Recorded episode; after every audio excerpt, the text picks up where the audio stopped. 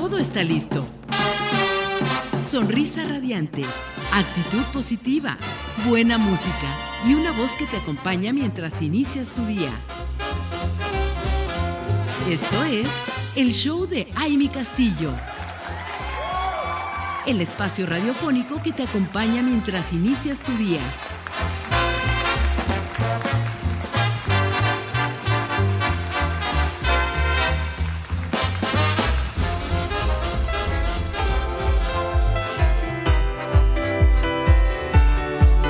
¿Cómo están, comunidad radiante? Qué gusto que sigan con nosotros. Nosotros estamos aquí felices, contentos, después de, ver esta generosidad y abundancia de nuestros invitados de hoy, Sergio y Víctor Pancardo. Y bueno, hoy Víctor que nos platicó su historia y que nos, yo creo que muchos de nosotros nos tocó fibras fuertes.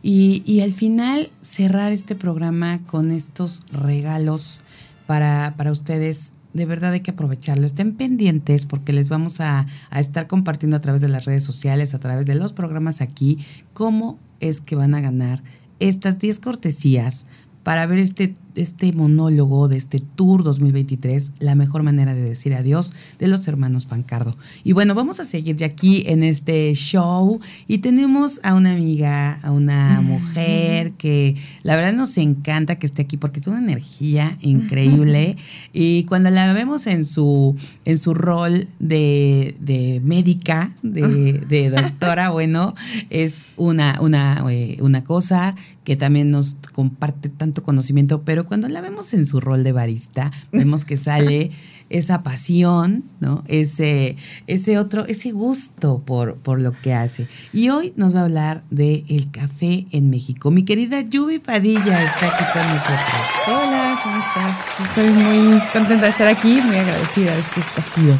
Ay, qué bueno. Me encanta, me encanta, porque además, híjole, hablar del café pues siempre nos, nos inspira.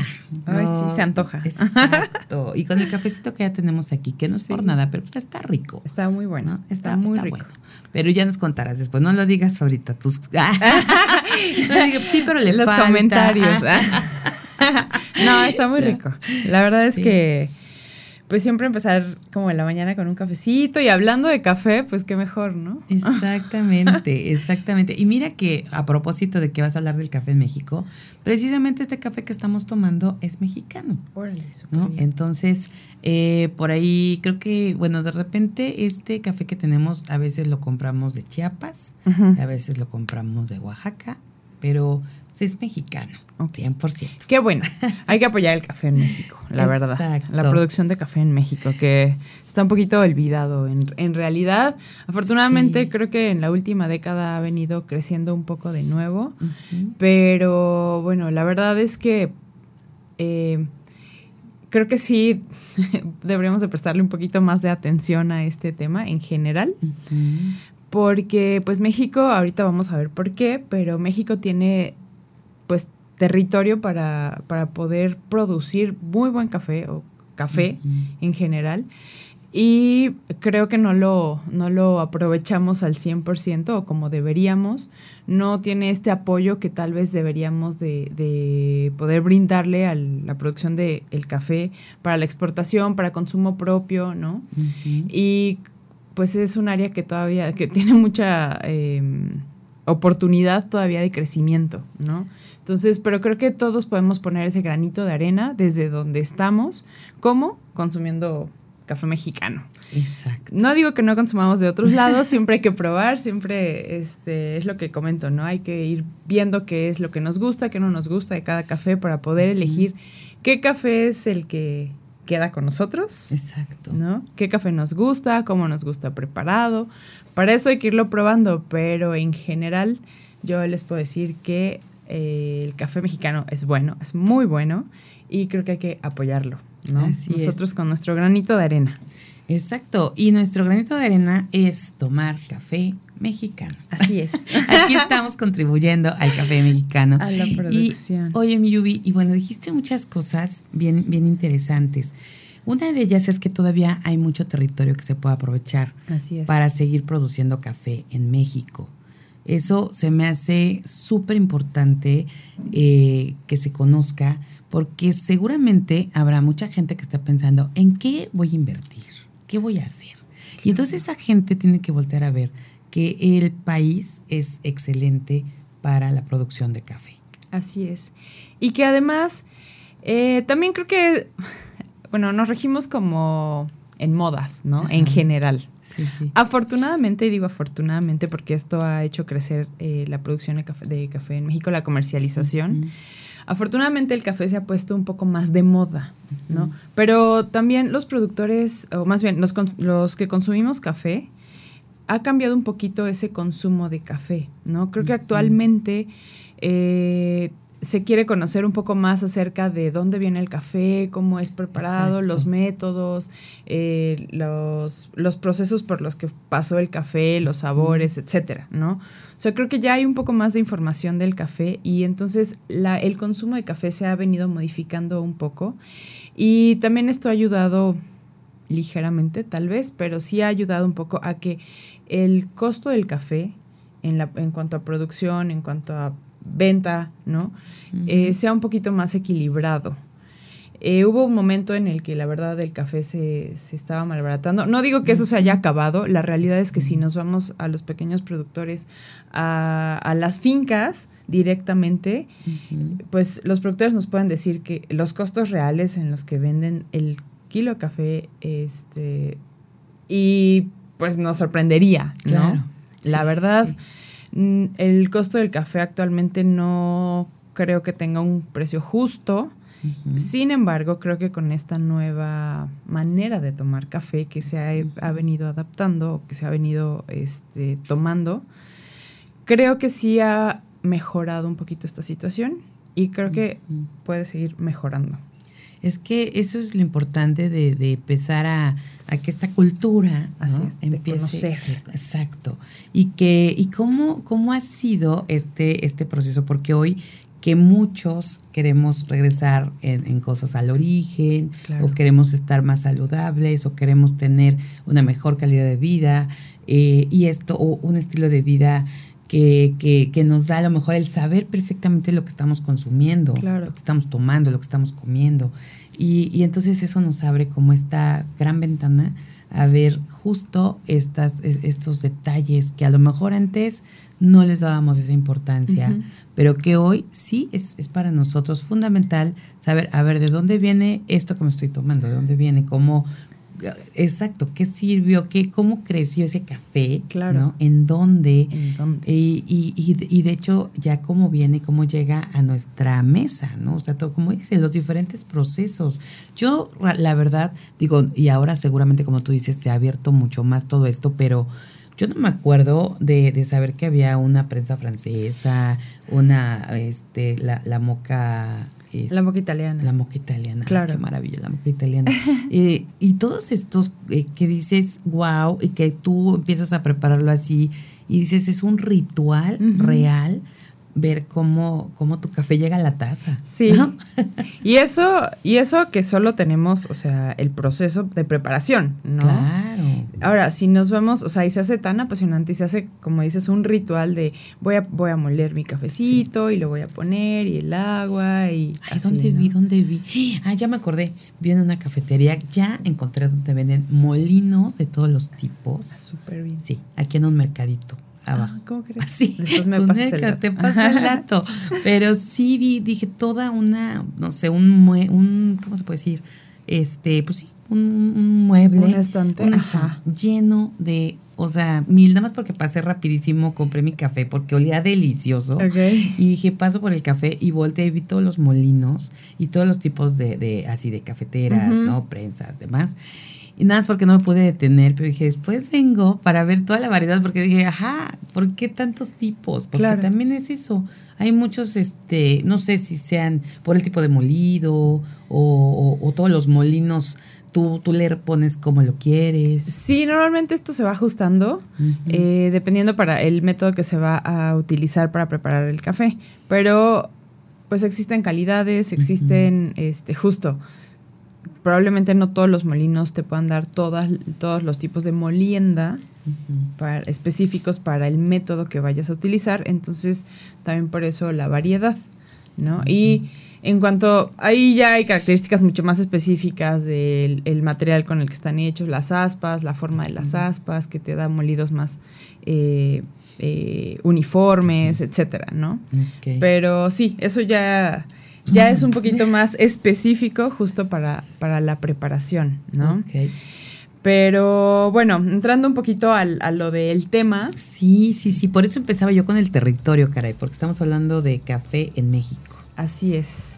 Eh, la realidad es que, bueno, el, hay algo que se llama cinturón de, del café a nivel mundial, que es este espacio que está eh, comprendido entre los trópicos, que es alrededor del Ecuador, ¿no?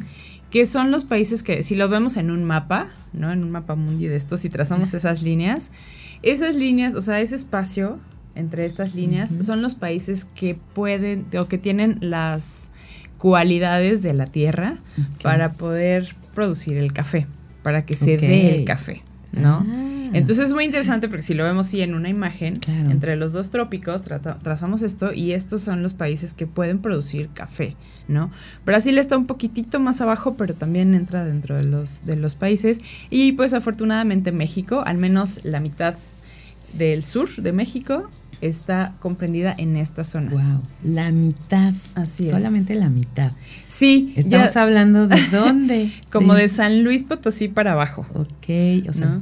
Ok, perfecto, pero bueno, ya la mitad del país es... Es mucho, o sea, es bastante y digo, nuestro territorio nacional es bastante extenso, entonces esto hace una, una muy buena superficie que puede ser este productora de café. Y seguramente todavía existe mucho espacio en el territorio y en ese territorio donde se puede producir precisamente. Así es, justo que creo que es de lo que platicábamos este, la vez pasada, ¿no? Exacto. Eh, hablando de Morelos específicamente, creo que Morelos tiene un potencial tremendo para poder producir café. Digo, buscando las, las características, ¿no? De un lugar que, que cumpla con ello y que no sea tan complicado tal vez.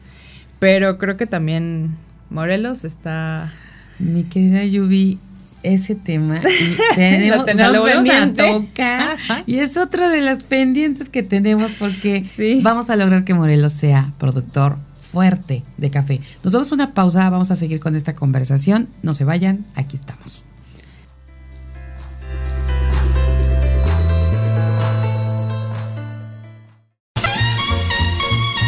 Esto es el show de Aile Castillo. Continuamos.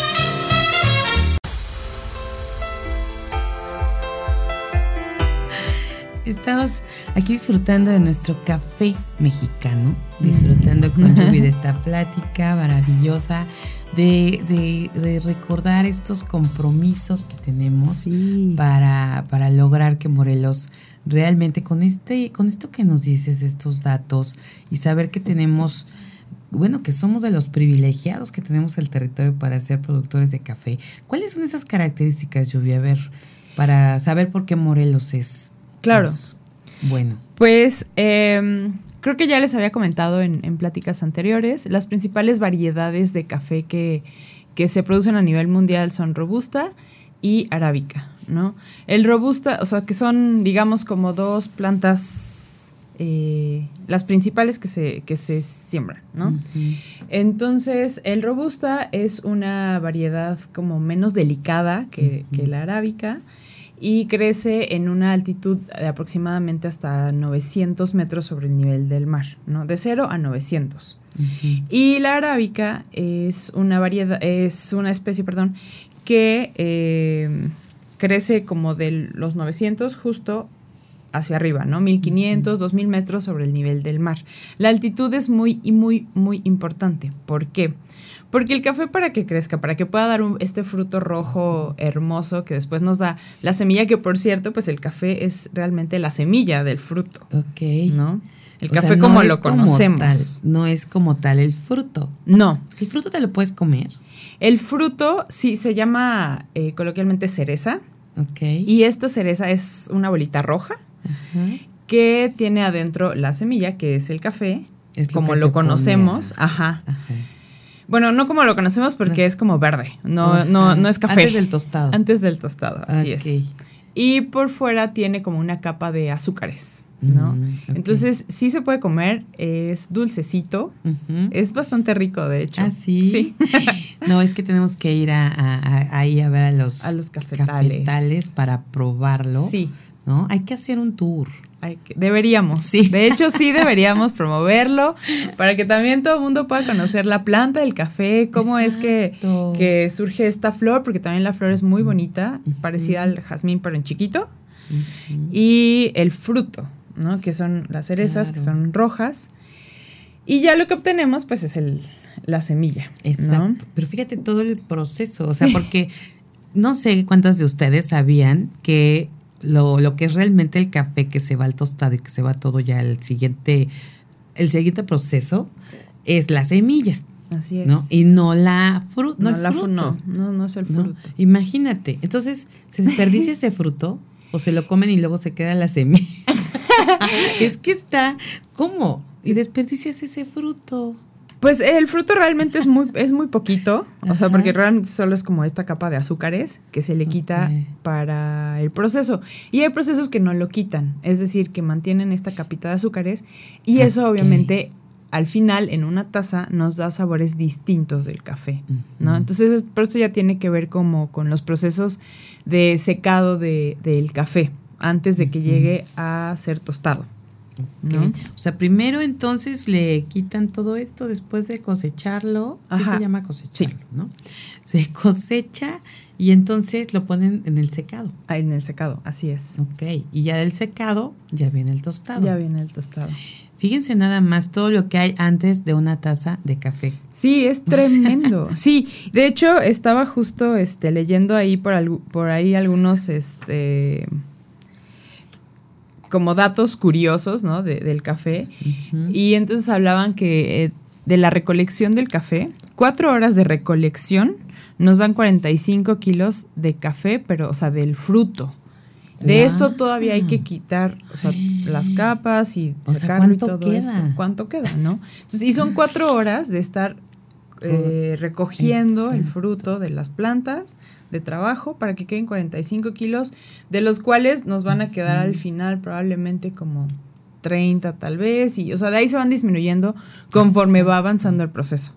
Entonces, la realidad es que es muchísimo trabajo para poder tener esta maravillosa bebida aquí en nuestra taza.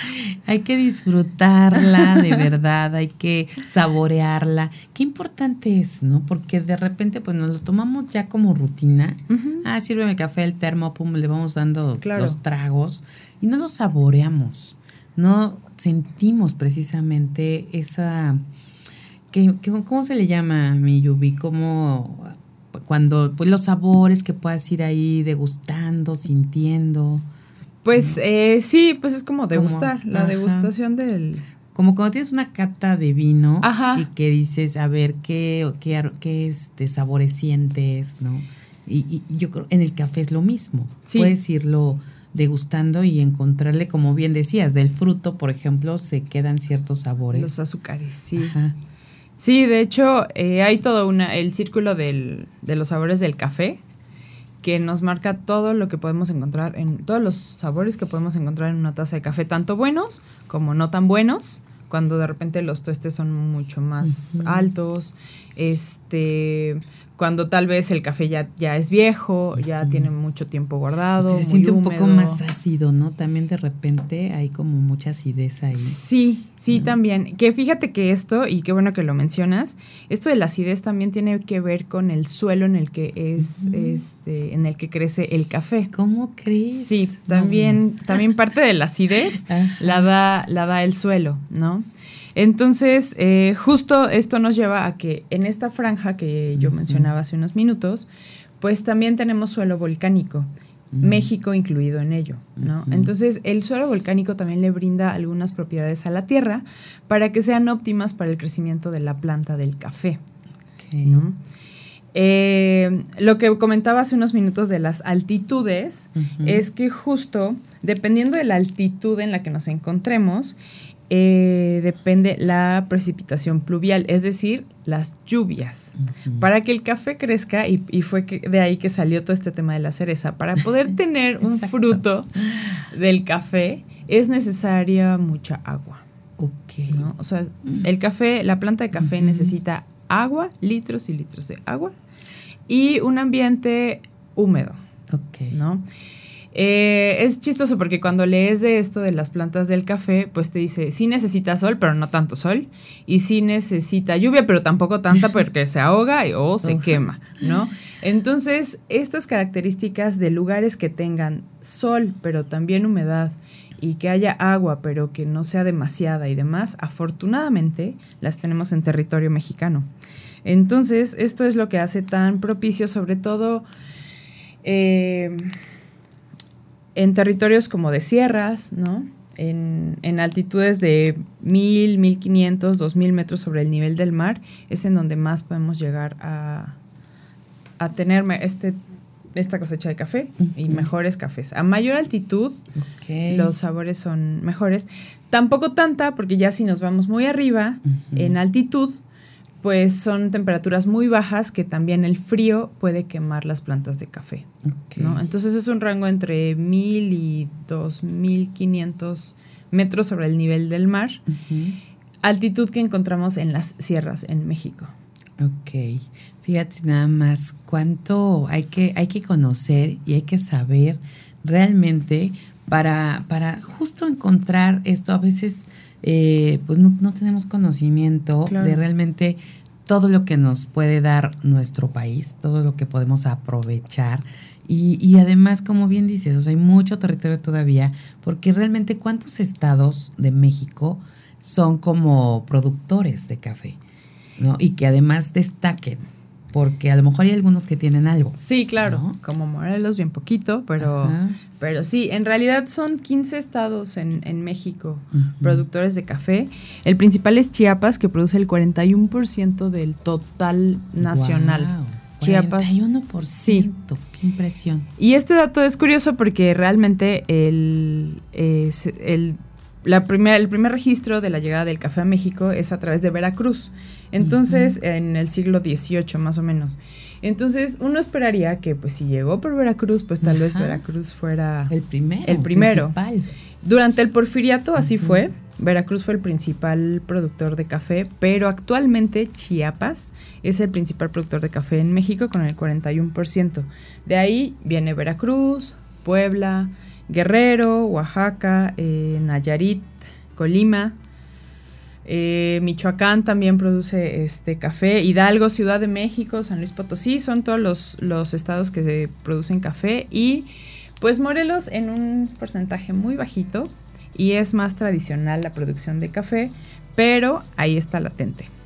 Fíjate nada más, ahí lo tenemos presente y eso es importante. Que, que estas, estos datos duros, la verdad es que nos sirven mucho para tener realmente bien claro qué es lo que está sucediendo con el café, el café en México, mi querida Lluvia. Sí, eh, digo, hace algunos años eh, existía esto que se llama Instituto Mexicano del Café, que regulaba un poquito más el tema de la exportación, los costos y, y demás. A partir del 89 eh, este programa desapareció, este instituto desapareció. Y entonces a partir de ahí fue que empezó el café a tener esta curva de hacia arriba y hacia abajo. Eh, los, los precios del café a la venta bajaron muchísimo. Los productores se quedaron con mucho café ahí cuando desaparece este instituto. Y entonces tuvieron que malbaratarlo. Algunos se retiraron incluso del, del, eh, del tema, ¿no? Del café. Y bueno, lo que te comentaba hace rato es que sí, afortunadamente, pues eso esto está como que remontando un poquito. Así en la última década ha ido creciendo un poco más. Entonces, eh, actualmente ya hay más exportación. México se encuentra en el, es el doceavo país con, que exporta de exportación de café a nivel mundial. Mi querida Yubi, nos vamos a quedar ahí en, ese, en ese tema, con ese dato. Nos damos una pausa y regresamos.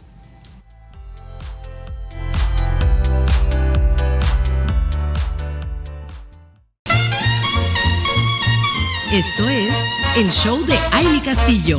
Continuamos.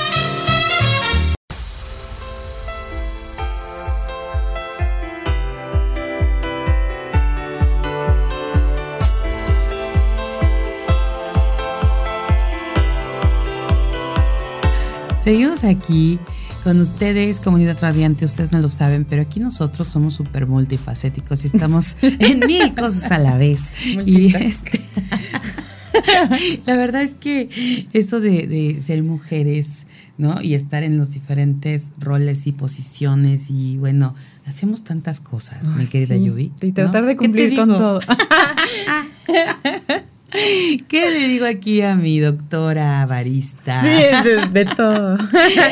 Pero bueno, ¿sabes qué? Lo mejor de todo es disfrutarlo. Ah, claro. ¿no? Ser felices con esto que, estamos haciendo y sobre todo divertirnos.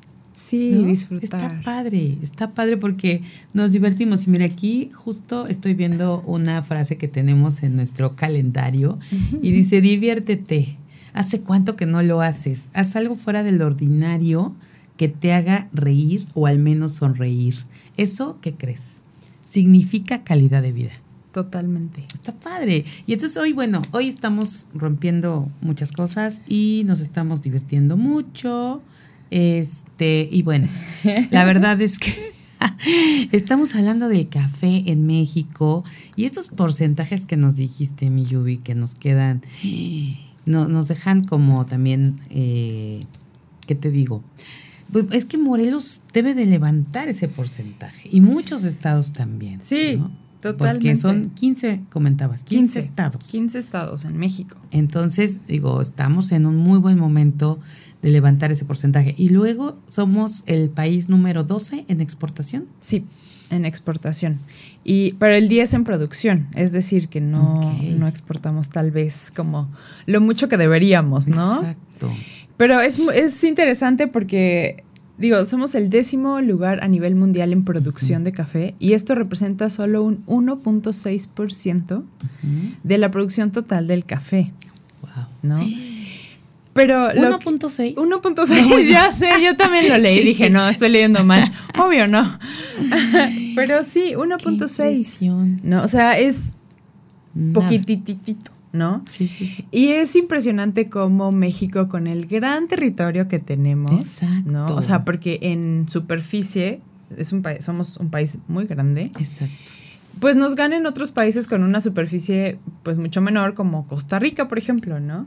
Que de repente produce más café que México, que pues tenemos un territorio enorme, ¿no?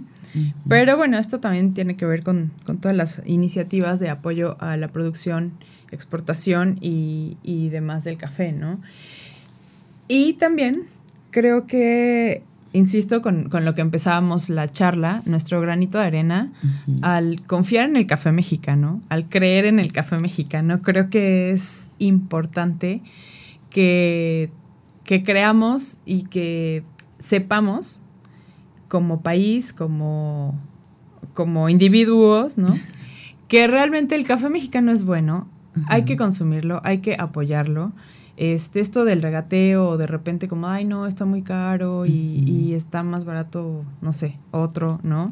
Este, o de repente irnos como por marcas, ¿no? También eso tampoco como que eh, nos ayuda mucho, ¿no? Pero eh, yo creo que si creemos y sabemos y reconocemos que el café mexicano es bueno y todos empezamos a, conocer un poquito más y a apoyar, también vamos sumando nuestro granito de arena para que este sea un tema de economía real de impacto en el país. Exacto.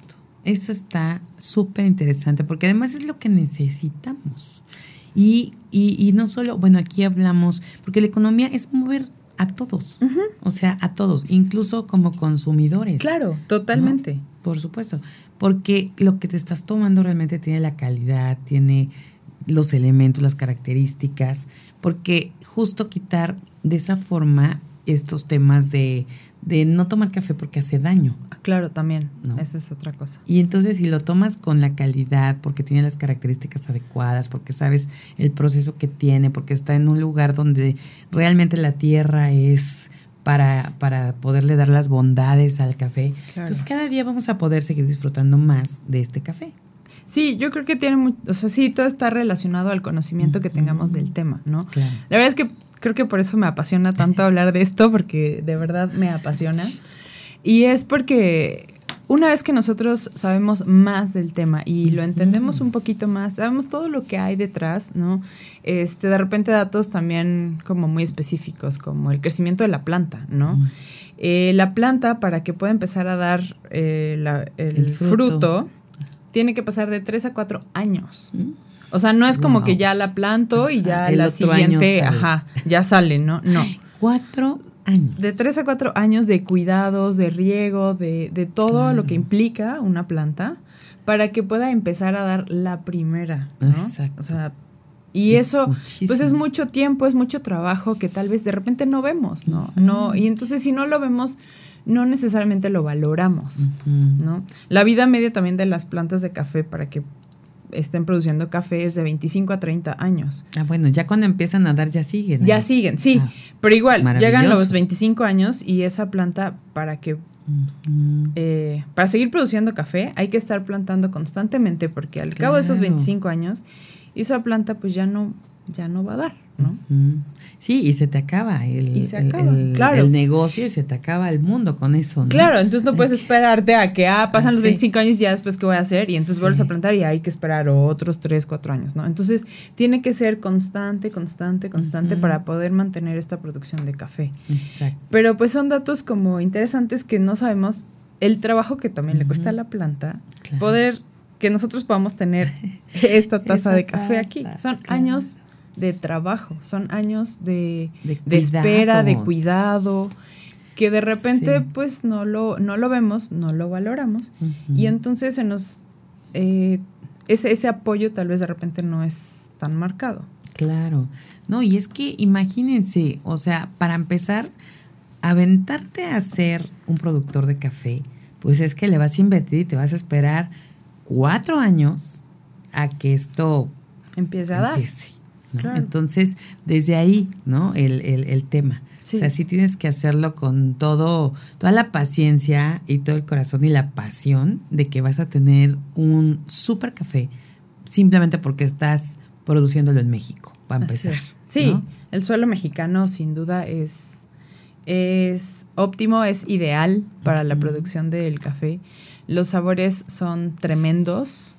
Eh, podemos encontrar desde estos ácidos, ¿no? Que mencionabas hace, hace un ratito.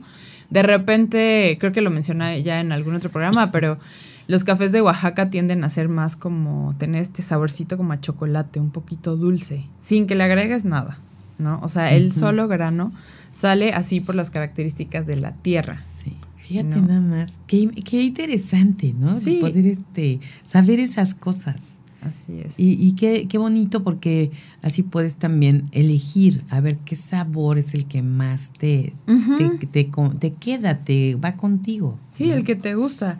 Alguien, creo que también eh, mencionándolo ya antes, ¿no? de repente me preguntan, ¿y cuál es el mejor café? Eh, justo eso te iba a preguntar hace rato. Cuéntanos cuál es el mejor café. La realidad, y esta es una respuesta que me encanta, pero la, el mejor café es el que a ti te gusta. Exacto. El mejor café es el que cada quien elige, el que a ti te gusta, eh, como te guste, incluso porque de repente salen estas cosas de y no le pongas azúcar y no le pongas leche y no le pongas esto y no sé qué y en espresso es mejor que en americano o que en cappuccino, no sé, ¿no? Eh, la realidad es que no. La realidad es que el mejor café es el que a ti te gusta. Me chocan estos expertos que nos dicen eso. Porque, a ver, que de repente nos guste. ¿Sabes qué? Porque, y digo expertos porque ahorita nuestra barista, el que te guste. Y de repente, oh, le pusiste crema batida a tu café, ¿no? Lo arruinaste. Este le pusiste demasiado azúcar, ya no vas a sentir los sabores. Pues así me gusta. Claro. Y ves a un sommelier que próximamente también ya espero tener aquí un sommelier con nosotros, pero también le decimos, ¿y cuál es el mejor vino? El que te gusta. El que te gusta, claro. Pero dices, ay, tomo un lambrusco. ¿Cómo crees que un lambrusco? o bueno, entonces, sí. Pero no, no, no, sí, sí lo entiendo. Sí, y, aparte, estrictamente, bueno, en, el sentido del café, ¿no? Yo lo que les, lo que trato de motivar más bien es a probar diferentes maneras de preparación, diferentes granos. O sea, yo invitaría a que de repente prueben un café de Oaxaca y y lo comparen ustedes mismos con la misma preparación de su cafetera en casa, etcétera, un café de Chiapas, ¿no? Y tratar de, de, identificar estas diferencias en el paladar para poder decir, ah, sí, este está un poquito más ácido y este está un poquito más dulce o este está un poquito más este, intenso, tiene tales notas, ¿no? Eh, entonces, ¿esto para qué? Para yo creo que si, si no hemos probado, no sabemos que nos gusta, ¿no? Exacto. De repente yo me topo con personas que han tomado café con azúcar toda la vida porque la abuelita sí se los daba y dicen, no, es que no me gusta sin azúcar. Bueno, ¿y ya lo probaste? ¿Ya lo intentaste siquiera? No, pues no. Bueno, entonces yo lo que hago más bien es esta invitación a que abrir como nuestro paladar y probar el café en sus diferentes formas de preparación, las diferentes orígenes y estar abiertos a que, bueno, a mí me enseñaron que era con azúcar, pero ¿qué pasa si me lo tomo sin azúcar? Podemos probar y si te gusta, pues qué padre, ¿no? O qué pasa si me lo tomo con leche o sin leche. Entonces estamos de repente muy acostumbrados a decir, no, es que no me gusta, sin siquiera haber probado algo distinto. Así es. ¿no? Y sí, tienes toda la razón. Hay que, hay que probar, hay que experimentar, hay que experienciar. Exacto. Porque a veces si nos cerramos y, queremos seguirlo tomando como toda la vida y no nos damos esa oportunidad. Y yo me acuerdo que en una película, creo que fue en Fresa y Chocolate, una película de eh, que, la vi en una muestra internacional de cine. Iba a decir como agua para chocolate, pero no, fue en fresa y chocolate. Fíjate, de repente se me vino el nombre a la cabeza. Qué bueno, porque ya iba a regar. Sí. sí, pero en esa película, en una escena que aparte me encantó, porque justo hablan de, el café se debe tomar sin azúcar. Y eso me quedó tan grabado hace tantos años que dije, mucho tiempo lo voy a tomar sin azúcar. Pero luego me ganó el gusto por lo dulce y dije, bueno un poquito de azúcar. Nada más mientras me, sentía la más cultural y, y ganaba las muestras internacionales de cine y, disfrutando de eso. Pero qué importante es esto de poder darte la oportunidad de, la experiencia. Claro. En probar. Sí, probar. Y, estar abierto, ¿no? A, a, otra posibilidad, a algo diferente a lo que conocemos, a lo que venimos haciendo por tanto tiempo, etcétera. Porque si no, no hay otra manera. ¿No?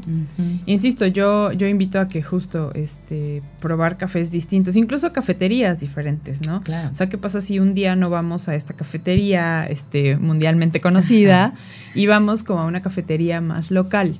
¿no? Eh, a esta que te digo de acá del mercadito, que tiene unos el olor del café tan delicioso que te jala, te lleva a comprar tu café, ¿no? Eh, y sí, como dices, ver diferentes lugares. Diferentes lugares, diferentes cafés, diferentes personas de prepara este que lo están preparando, ¿no? Hasta eso varía. Eso eso se ve reflejado en una taza de persona a persona, se ve reflejado en tu taza. Entonces, mi invitación principalmente es justo eso para poder identificar qué café es el que me gusta o cuál es el mejor café para mí. Claro, perfecto. Mi querida Yubi, se nos fue el tiempo. Rapidísimo, como siempre. Pero bueno, cada vez hacemos más compromisos, vamos a cumplirlos, vamos a ir poco a poco ahí como lo vamos dicen baby pass, ¿no? Sí. pero lo vamos a hacer. Lo vamos a hacer. Pero, pero, tenemos que hacerlo.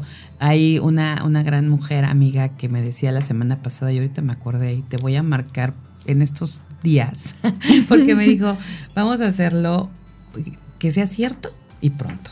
Sí y vamos a, poner esos compromisos, mi querida Yubi. Pero muchas gracias por toda la información que nos compartes y el conocimiento y para seguir aquí hablando y, siguiendo esta cultura del café que hay que, hay que seguirla compartiendo. Sí, hay que promover mucho esto, hay que tomar café mexicano, por favor. Digo, es un gusto para mí estar aquí hablando de esto que me encanta tanto. muchas gracias y ya sabes, aquí es tu casa, así que vamos a seguir hablando del café. Nosotros pues nos tenemos que despedir. Muchísimas gracias a todas las que se conectaron con nosotros. Gracias a Max Salinas en la producción en cabina. Gracias a, Fabio Molina en las redes sociales, a Lizeth Méndez en las relaciones públicas, a Rafael Salinas en la dirección de operaciones técnicas, a Vanessa Rosas en la coproducción de este programa, Sarita Vázquez, mi partner, cómplice, amiga. Juntas hacemos Soy Mujer Radiante. Y bueno, yo soy Amy Castillo. Les deseo que tengan un miércoles maravilloso. Pásenla bonito.